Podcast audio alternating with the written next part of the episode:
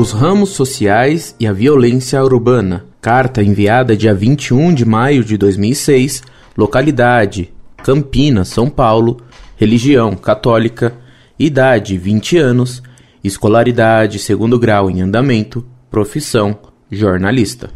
O estado de São Paulo serviu de palco para acontecimentos que dificilmente podem ser comparados com algum momento histórico presenciado nos últimos dez anos no Brasil.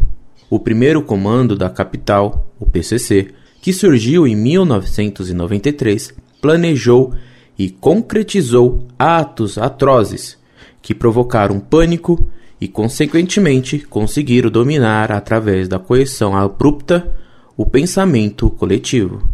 Com este derramamento de sangue em massa e em decorrência das ações desumanas do PCC, a memória coletiva deveria chamar atenção para o fato de que muitos policiais justos morreram ao tentarem defender a população destes conflitos e diminuir a histeria gerado pelos atos arbitrários destes especialistas do crime. Por trás de muitos uniformes da polícia, alguns homens de reto caráter sonhavam com a paz e com a fraternidade e lutaram até a morte em defesa delas durante os momentos trágicos que marcaram suas disputas contra a ação deste exército do PCC.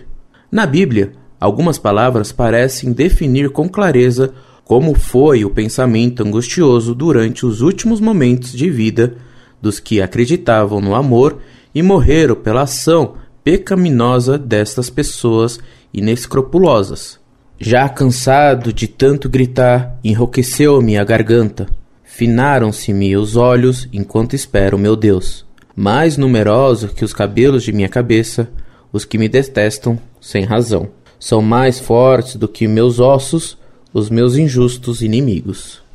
Parece que as verdadeiras intenções de conquista da facção PCC não ficaram à luz de suas táticas, porque o fato dela pedir para que os presídios tenham televisores para que seus integrantes possam assistir aos Jogos do Brasil durante a Copa do Mundo de 2006 ou que se substituam o uniforme dos encarcerários por outros novos, dificilmente poderiam ser considerados como os únicos fins que impulsionaram traficantes de drogas, assassinos e outros criminosos a, a organizarem o planejamento de comunicação e a estrutura dos ataques terroristas que ocorreram entre os dias 12, sexta-feira, e 15, segunda-feira de maio de 2006, em cidades paulistas. As pessoas interpretaram esse ambiente caótico como a apoteose da formação de um novo tipo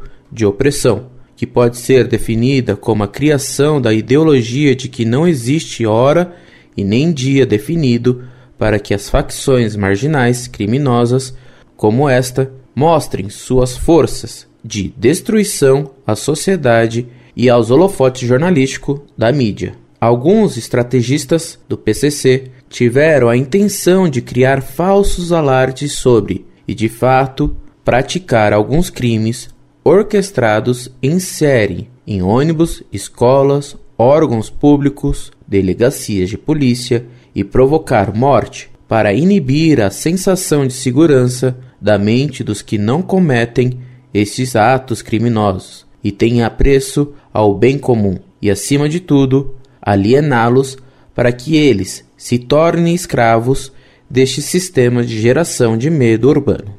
Parece que alguns integrantes do PCC notaram que grande parte dos meios de comunicação prefere beber de forma sensacionalista dos fatos sociais que sensibilizem as pessoas através da exploração do sentimento de terror, do que equilibrar a cobertura jornalística do sistema midiático para que se ofereça, além de tais coisas, algumas opções noticiosas alternativas que mostrem como, por exemplo, algumas organizações sociais brasileiras que dedicam-se arduamente para garantir melhores condições às classes sociais menores favorecidas, de modo que a reflexão de assuntos que digam respeito aos problemas da vida grupal se possa promover reflexão e tratar alguma das doenças da marginalização criadas no ambiente da pobreza.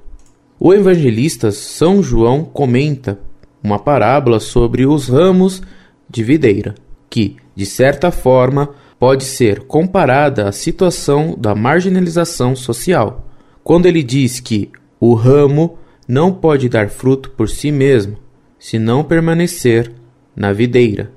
João 15, 4. Metafórica e comparativamente, pode-se imaginar que os ramos são os cidadãos e que a seiva que deve circular dentro deles para que eles tenham vida é o conjunto de coisas necessárias à vida social e psicológica do cidadão. Nesta ótica, percebe-se que algumas crianças das classes sociais menos favorecidas não conseguem ter acesso às mesmas coisas que outras classes têm.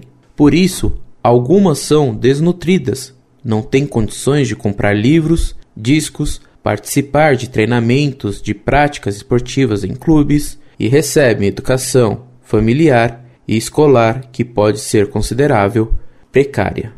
Uma criança que não recebe amparo social é como um ramo que sofre alguma avaria ou que definitivamente é arrancado da videira. Assim como o ramo, esta criança se torna marginal e, aos poucos, por sentir carência da ligação com a videira, pode secar, isto é, morrer.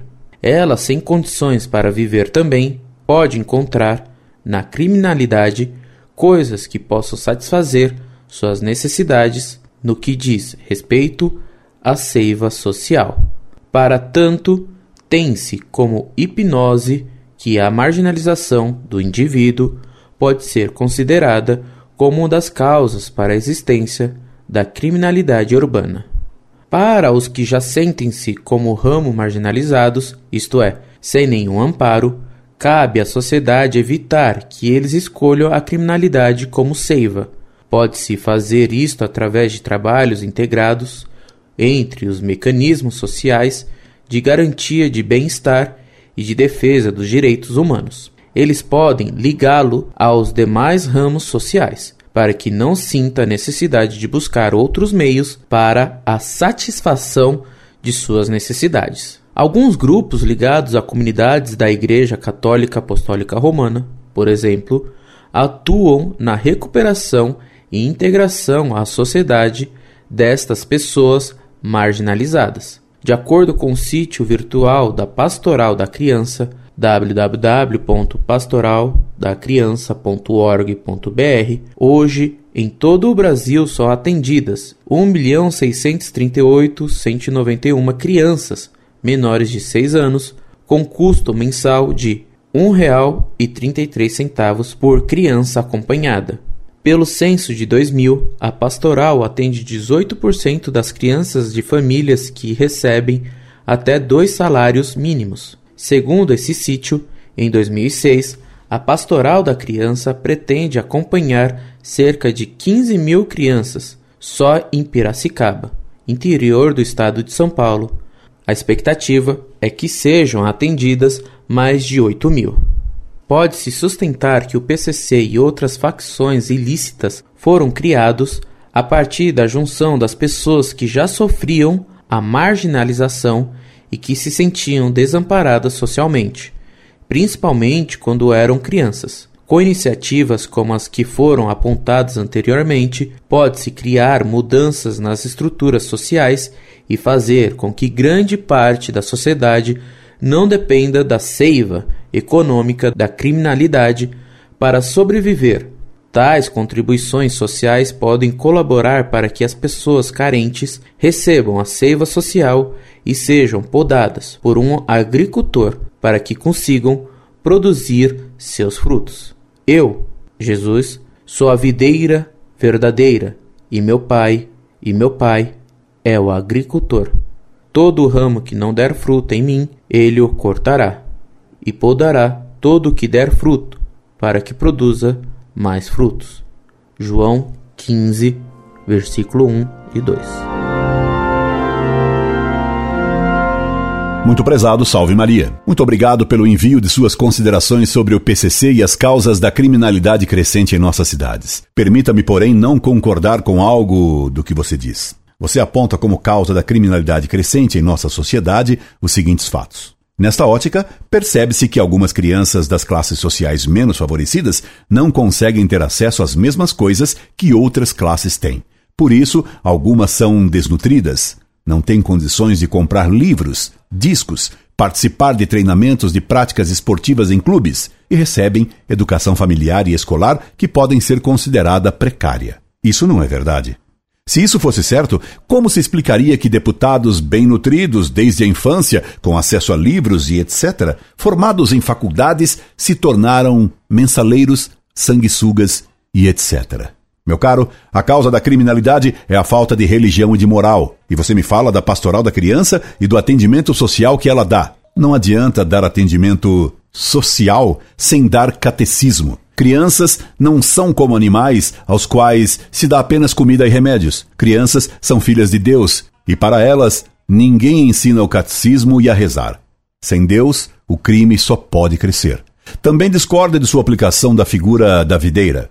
Quando nosso Senhor disse que ele era a videira e nós os sarmentos, ele quis dizer que quem não está unido a ele pela fé e pela prática dos mandamentos seca e perece. Não pode dar fruto quem está separado de Cristo. Nossa sociedade está perecendo porque perdeu a fé e abandonou a prática dos dez mandamentos. Seria necessária uma pastoral para ensinar os padres a ensinarem mais o catecismo do que dar cestas básicas para os pobres. Os pobres, mais do que fome de pão, têm fome da verdade. Mas, infelizmente, os padres moderninhos fazem muita pastoral e comunicados, e não cuidam das ovelhas. Se o mundo hoje aprofunda no pecado, é porque não há bons pastores.